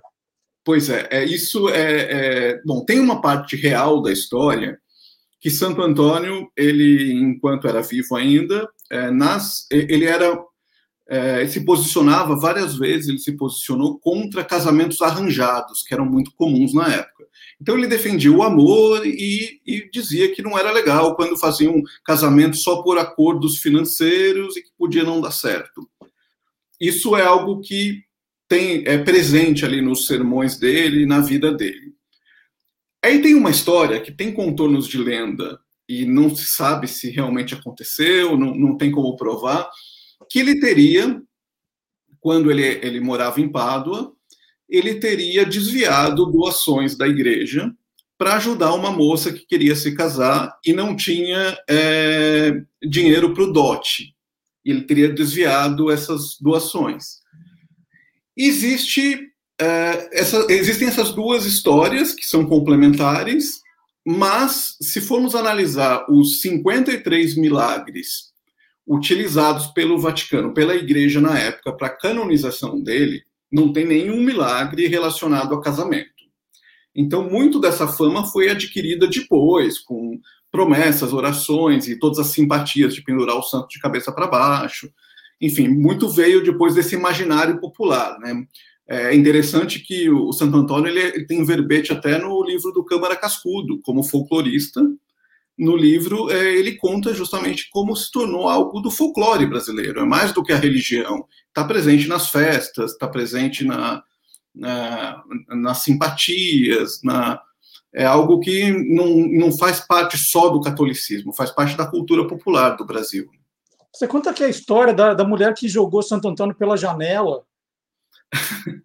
É, essa história é que ela teria é uma das explicações né, da, desse, desse início da fama de casamenteiro, é que uma mulher estava rezando para Santo Antônio e queria, queria se casar e não conseguia, e aí um dia ela ficou, eh, achou que não ia dar certo mesmo e jogou pela janela, e isso acertou na cabeça de uma pessoa que estava passando na rua, de um rapaz que estava passando na rua, e aí enfim, teve o contato dos dois, que ele foi reclamar, e se apaixonaram e se casaram. Né? E tem histórias assim, é, você encontra é, no, no, imaginário popular, nas lendas, tem aos montes, aos montes. E é, é engraçado que eu falei uma vez, durante a pesquisa, com um padre lá em Pádua, e, com, e sobre isso, porque na Itália ele não é muito reconhecido como casamenteiro, ele é o santo das, das coisas perdidas em Portugal e no Brasil tem essa fama de casamenteiro. E aí eu comentei com ele sobre isso, né, das simpatias, da, dessa coisa quase profana, né, de pendurar a imagem, desrespeitosa até por um lado. E ele falou: olha, por um lado, isso pode soar como desrespeitoso, por outro, você só faz isso com quem você é próximo, né? O amigo próximo, você faz a piada, você brinca, você. É, então, tem uma proximidade, né? ele tem um carisma que ele é como se fosse um, um santo mais perto das pessoas, mais, rea, mais real, assim, mais do dia a dia. Isso é interessante mesmo notar, né? Porque não tem aquela. Parece que ele não tem aquela aquele distanciamento hierárquico, parece que é alguém que está falando de igual para igual. E você falou em 53 milagres, que tipo de, de milagre ele fazia, Edson? Então, esses milagres, eles são, no processo de canonização, né, até hoje é, é assim, claro que teve vários ajustes, no, o, o, processo hoje é muito mais rigoroso, mas o processo de canonização, ele envolve uma perícia ali da igreja para reconhecer de acordo com a fé da igreja e de acordo com a ciência da época, né? A gente tem que imaginar que a gente está falando de 800 anos atrás, muitas coisas hoje poderiam ser explicadas cientificamente. É, e para reconhecer aqueles milagres que mostram que se a pessoa é realmente um, um santo ou não. E o processo do Santo Antônio foi o mais rápido até hoje da história da igreja. Em 11 meses se concluiu. E todos esses milagres são 53, eu conto todos eles no, num capítulo do livro, os 53 que a igreja deu como indubitáveis, como é, milagres incontestáveis na época. Todos são relacionados a curas. Então, é a pessoa que tinha um problema na perna, não conseguia andar, rezou para ele e foi curada. A pessoa que não enxergava, rezou e começou a enxergar são sempre curas milagrosas, não tem nenhum que não fosse é, que fosse relacionado a outros assuntos, é sempre alguma questão de saúde. E você cita até que é, ele mal tinha acabado de morrer, já começaram a construir a igreja para ele, né? Sim, porque ele tinha uma fama de santidade ainda em vida. Isso, de tempos em tempos, acontece na igreja. Se você pensar João Paulo II, o Papa, quando ele morreu, no enterro tinha gente gritando, gente é, pedindo, os fiéis, é, é, santo súbito, santo súbito, e tanto que foi um processo de canonização para os padrões atuais também muito rápido, demorou acho que nove, dez anos, alguma coisa assim. Um, e, e, ele tinha essa fama de santidade ainda em vida, e logo que ele morreu, já começaram a recolher esses relatos de milagres é, tendo em, em, vista o processo de canonização. O processo demorou 11 meses, então, quer dizer, ele morreu dia 13 de junho, em maio do ano seguinte é, já estava concluído, foi declarado santo, e dia 13 de junho do ano seguinte, ou seja, no aniversário de um ano da morte, começaram a construir a atual igreja de Pádua, e já tendo ele sendo celebrado como santo, um santo oficialmente reconhecido pela igreja. Para a gente fazer uma provocação, Edson, o Santo Antônio, eu acho que é um dos santos mais biografados da história. Né? Hoje você encontra muitas biografias de Santo Antônio. O que, que o seu Santo Antônio tem de diferente dos, dos outros livros de Santo Antônio? Sim, não só tem muitos, como eu li vários, está na bibliografia, alguns que eu li como referência para também tentar encontrar discrepâncias ou coisas é, que, que se confirmavam. É, mas no meu livro eu procurei duas coisas é, ao mesmo tempo. Assim, eu procurei primeiro é, trazer a face mais humana, mais é, real, assim, a pessoa antes do santo. É, é, claro que eu não podia me furtar a contar os relatos de milagres, a, a contar a fama de santidade, mas eu me preocupei como jornalista em narrar quem foi esse homem que depois se tornou um santo, que depois foi aclamado é, como santo. E o segundo diferencial é que eu, eu, morei por um ano na Itália e eu procurei refazer boa parte desses percursos. Então, uh, por exemplo, quando eu conto de Pádua, eu fiz questão de descrever como que é a Pádua hoje e como que você encontra a presença ainda dele, da história dele, pela Pádua de hoje a mesma coisa em Assis, a mesma, enfim, e a mesma coisa em várias cidadezinhas pouco conhecidas por onde ele também passou, assim, na região, é, principalmente norte da Itália, que ele percorreu praticamente toda. Ele foi provincial dos franciscanos que atendia ao norte da Itália. Né? É, e, e, a cidade toda gira em torno dele, é tudo é, restaurante de Santo Antônio, hotel de Santo Antônio, é, venda de souvenirs de Santo Antônio, é tudo, tudo gira em torno dele. É, dá para, assim, eu não acho que é algo como uh, Aparecida, que realmente a cidade vive em torno do turismo religioso, porque Pádua é uma cidade grande para os padrões italianos, são 210, 220 mil habitantes, e, e ela também tem uma universidade muito antiga, muito tradicional, uma das mais antigas da Europa, inclusive Santo Antônio foi professor nessa universidade, é, que é uma cidade, então, que tem essa, essa aura, essa aparência, esse, esse espírito universitário. Tem muitos jovens, é, ela vive muito do, da universidade também e do entorno disso. Mas é, o turismo religioso é importante, sem dúvida, e eu diria que a região ali central, a região histórica, o entorno da, da Basílica de Santo Antônio, aí sim é onde você tem é, desde ambulantes na rua vendendo medalhinhas, vendendo é, é, souvenirs relacionados ao santo, você tem lojinhas de artigos religiosos vendendo terço, vendendo licor de Santo Antônio, vendendo bolacha, tudo relacionado ao santo. E, e aí você tem um comércio que faz relação com isso. Então, é o café do santo, a, o empório Antônio e, e assim por diante. Mas eu diria que é mais esse entorno. Mas a cidade em si, até para não religiosos, eu acho que é muito interessante. É uma cidade antiquíssima, da, da, da, já tinha ocupação humana lá há quase dois mil anos. É, é muito rica por essa essa questão da universidade.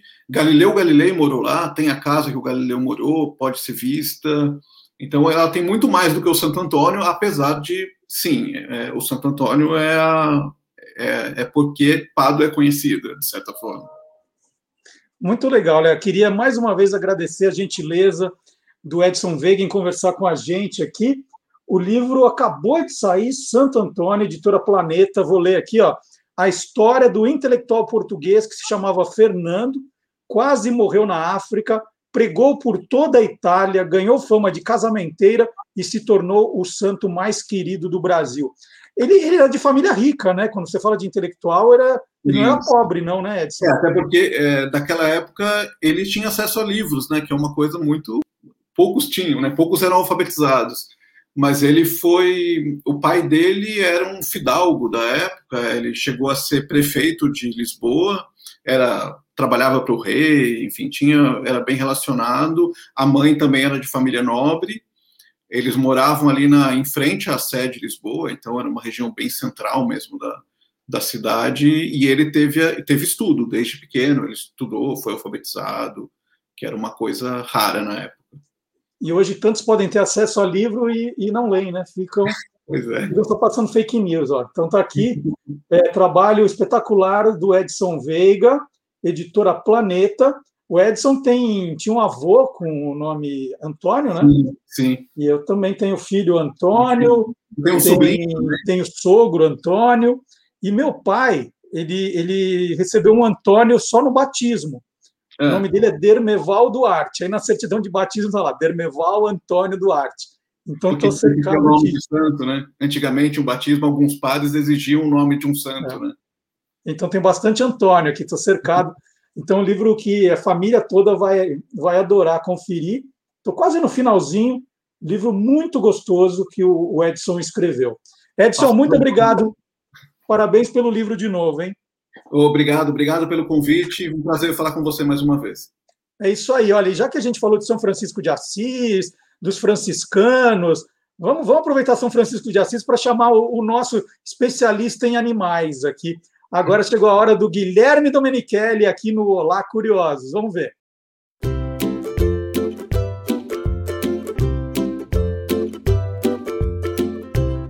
Soltando os bichos, com Guilherme Domenichelli. Você conhece o dragão voador? Dragonfly? Não? Mas o nome desse inseto em português eu tenho certeza que você conhece. Libélula. Ela tem olhos enormes, quatro asas fortes, transparentes ou com manchas coloridas e um corpo alongado. vivem em diversas regiões do mundo, com exceção da Antártica. Algumas libélulas vivem em lugares isolados, como no deserto de Mojave, nos Estados Unidos, onde a temperatura pode chegar a 45 graus na sombra. Outras vivem na região norte do Alasca, dentro do Círculo Polar Ártico. Algumas espécies vivem em uma altitude de até 3 mil metros. Hoje, existem mais de 3 mil espécies diferentes de libélulas no mundo todo. Sua coloração se forma devido a uma combinação de pigmentos amarelos, vermelhos, marrons e pretos, chamadas de cores estruturais. Já a cor azul se dá por microestruturas que refletem a luz azul. O verde se forma com uma combinação do azul estrutural com pigmento amarelo. As libélulas são predadoras, tanto na fase jovem, quando são chamadas de ninfas, como na fase adulta. Na água caçam girinos e pequenos peixes, e no ar caçam outros insetos, usando sua visão aguçada e sua excelente habilidade para voar. São muito territorialistas, principalmente os machos. E eles atacam qualquer inseto, principalmente outras libélulas, que apareçam em sua área. Para acasalar, ele atrai uma fêmea para esse território. E para conquistá-la, o macho exibe sua forma física e saúde, com voos acrobáticos. Durante o acasalamento, as libélulas ficam abraçadas em pleno voo ou pousadas em um galho. As fêmeas botam ovos. Elas perfuram os caules moles das plantas para esconder esses ovos. Uma ninhada pode ter até 1.500 ovos. Elas enxergam mais rápido do que nós. Os humanos conseguem processar 60 imagens por segundo. As libélulas enxergam 200 imagens por segundo. Também podem enxergar tudo ao seu redor, em um ângulo de 360 graus. Quase 80% do cérebro das libélulas está relacionado à sua visão. São admiradas há muito tempo. Já foram encontradas joias e amuletos do Antigo Egito com figuras de libélulas. Infelizmente, algumas espécies estão ameaçadas de extinção devido à destruição de seus habitats e à poluição da água. E eu vou mostrar mais um videozinho. Vocês gostaram do Herbie, o número 53? Mais um videozinho que você pode acompanhar todos os dias no Instagram do Guia dos Curiosos ou na, no Guia dos Curiosos no TikTok. São vídeos pequenininhos. Todo dia tem vídeo novo. Todo dia, todo dia. Inclusive sábado e domingo, viu, gente? É... São Longuinho. Vamos ver a história de São Longuinho? Vamos ver como, como ficou aí do Guia dos Curiosos? Esse aqui é São Longuinho. Já tinha visto uma imagem de São Longuinho? Esse santo de devoção popular no Brasil nos ajuda a encontrar objetos perdidos. E nós temos um trato com ele. Se ele nos ajudar a encontrar esse objeto, nós vamos retribuir com três pulinhos, sempre dizendo o nome dele: São Longuinho, São Longuinho, São Longuinho. E essa história de São Longuinho nos ajudar a procurar objetos perdidos tem muito a ver com essa imagem, né? Ele anda segurando uma lanterna, né? Como alguém que está procurando alguma coisa no escuro. E a única imagem de São Longuinho no Brasil está na igreja de Nossa Senhora da Escada, em Guararema, São Paulo. Então tá aí. E aí, o professor Vard Marques, que adora acompanhar as curiosidades da, das redes sociais do Guia dos Curiosos, ele assistiu o vídeo e falou assim: Marcelo, você não vai acreditar. Eu quase derrubei um avião. Gente, essa história, olha, eu quase derrubei um avião por causa de São Longuinho. Como assim? Quase derrubou um avião?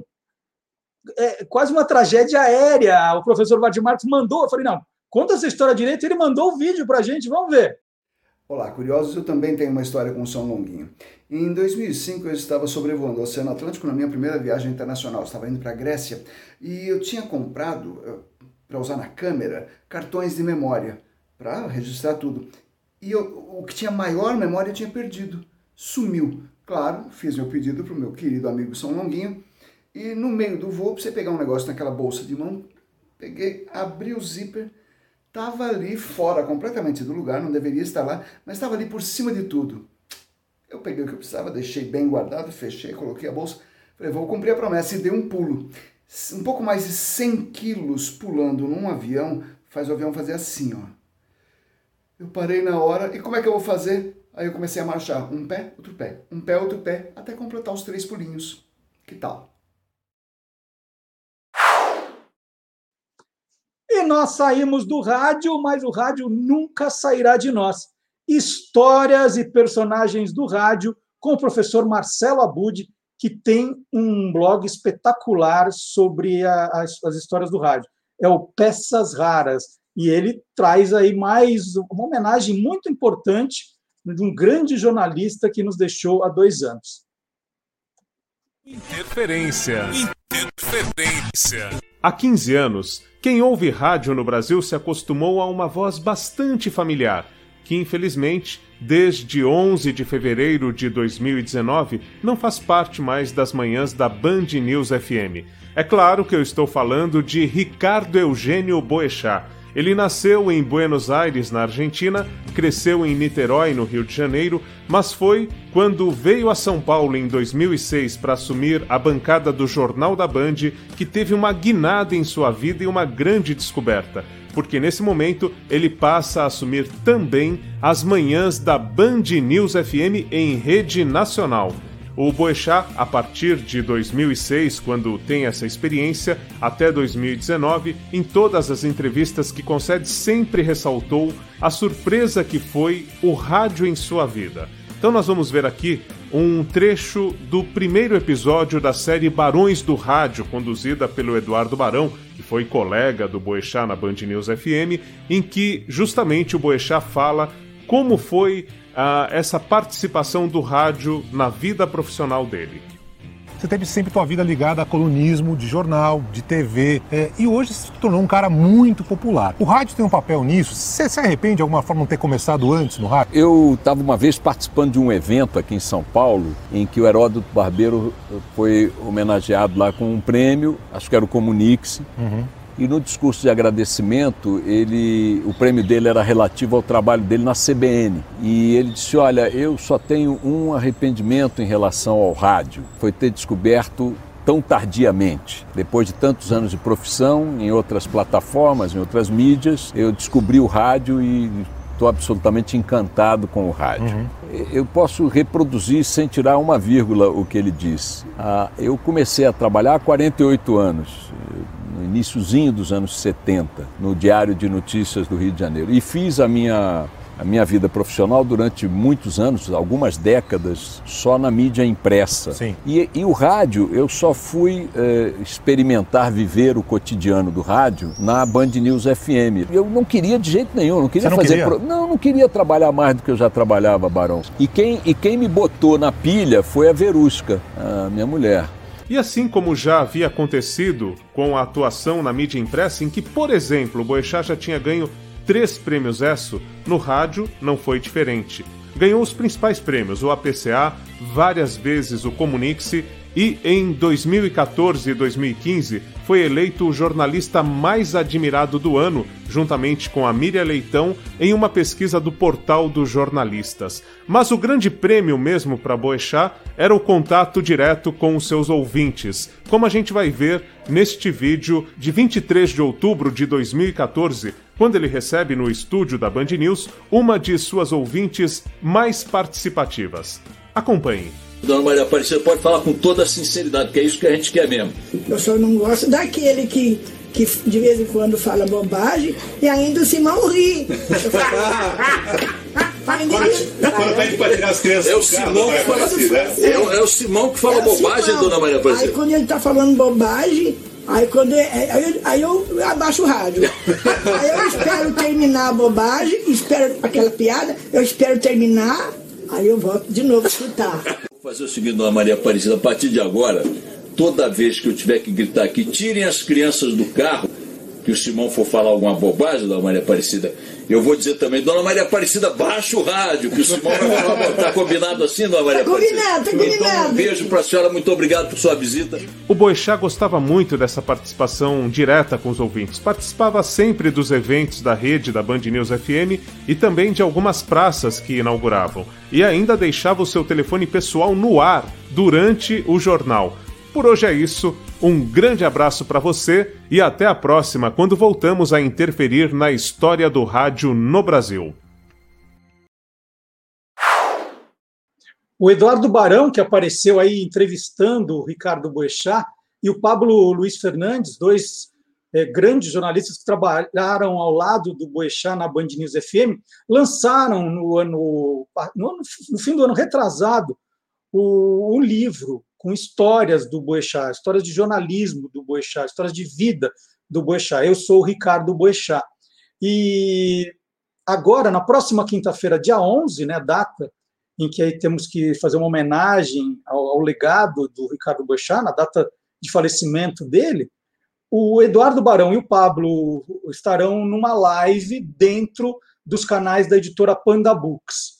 É, é, no YouTube e no Facebook da editora Panda Books, né, Panda Books, você poderá, a partir das 8 da noite do dia 11, ouvir histórias. Eles vão conversar com o público presente aí na, na live também. Mais uma grande homenagem ao Ricardo Boechat, que merece todas as que pudermos fazer. E essa do Marcelo Abud é um exemplo disso, né? muito, muito bem lembrado. E mais, a gente está chegando já na reta final do programa, mas, mais uma vez, eu vou pedir para vocês, né, para não ir embora sem deixar o seu aqui o, o seu like, né? Se está gostando do programa, dê um like para gente. Eu já falei inúmeras vezes aqui, às vezes eu falo assim, nossa, mas eu estou tão repetitivo, né? Estou parecendo um disco riscado. Desculpem o uso da expressão antiga. É, agora, nenhuma criança sabe o que é disco riscado, jamais saberá. Mas é de ficar se repetindo, né? Porque o, o disco não avançava é, de deixar um like, deixar um comentário, compartilhar, é, é, para o site ganhar relevância, gente, é, é, por causa disso. A gente não está cobrando nada, né? Assim, então, estou fazendo aqui é, um programa para você de presente, todos os colunistas voluntários, né? todo mundo que tentando fazer o melhor. E a gente só pede em troca isso, que você divulgue para a gente, né? compartilhe, entre no site, entre nas redes sociais, nos siga para que a gente ganhe relevância, para que mais gente veja. É isso. Então, like é importante. Né? A gente sempre olha e fala assim, nossa, mas só tem. Eh, a gente vê, né? a gente consegue acompanhar quantas pessoas estão assistindo ao programa agora e falam, só, só metade deu like, a outra metade não está gostando, está detestando. O que acontece? Né? É, nos comentários também é importante deixar uma mensagem, é, avisar para as pessoas depois perder um programa, puxa, vai lá assistir o programa antigo, não é como era na rádio, perdeu, perdeu, né? Você pode ouvir a hora que quiser, pode, pode assistir também os quadros separadamente, é, e curtir as páginas do Facebook, do Instagram, e compartilhando o que você gosta, não é para fazer tudo também, vou compartilhar tudo, não precisa, só o que você gosta, o que você está achando legal, tem o TikTok, então é sempre o pedido que a gente faz aqui. Eu devia fazer isso mais vezes ao longo do programa, mas eu falo assim, ah, mas isso acho que as pessoas já sabem, não preciso ficar falando tantas vezes. E lembrando, então, quem, quem entrou no programa um pouco mais tarde, o, o livro Esquadrão Curioso Caçadores de Fake News ganhou a versão agora em podcast. Foi lançado na quinta-feira o podcast Caçadores de Fake News. Você entra no Spotify, no Deezer, no Apple Podcasts, no Google Podcasts, tem um monte lá no SoundCloud e você vai já acompanhar o primeiro episódio. São cinco no total, então são cinco quintas-feiras seguidas. Essa aqui já foi mais quatro agora. As aventuras da Isabela, do Pudim, do Léo e da Débora no combate a fake news. Ouça com uma criança, você vai ver como elas vão gostar. Se você é professor, use em sala de aula, você vai ver como é importante. Né? A gente tem que formar agora, né? trabalhar com educação midiática, a gente tem que formar essa criançada agora para que eles não sejam enganados no futuro. Fake news é um problema e só tende a piorar, só tende a piorar. Então é agora a hora da formação desse, desses cidadãos do amanhã. Então é, tem um site que tem todas as informações agrupadas. cacadoresdefakenews.com.br. É caçadores sem o C cedilha, cacadoresdefakenews.com.br sugestões pedagógicas, como usar o, em sala de aula, um jogo do Esquadrão Curioso, uma coisa bem, bem bacana. E aí, se você entrar no site, pode entrar direto no, no seu, na sua plataforma preferida, baixar e ficar ouvindo. O primeiro episódio tem 25 minutos, o segundo também, os outros 20 minutos para você curtir. Passa muito depressa. Então, nós estamos chegando ao fim do programa de hoje e vamos para a resposta do nosso desafio musical.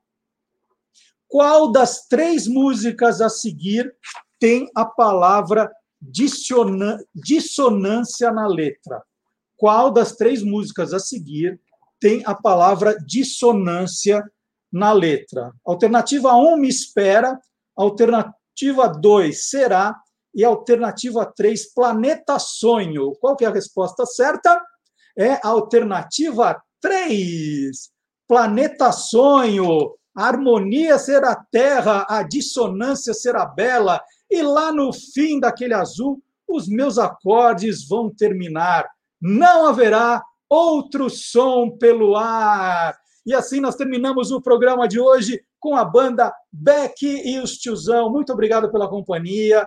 É, muito obrigado por compartilhar, muito obrigado por nos divulgar, muito obrigado por ser curioso. Tchau, gente. Até semana que vem.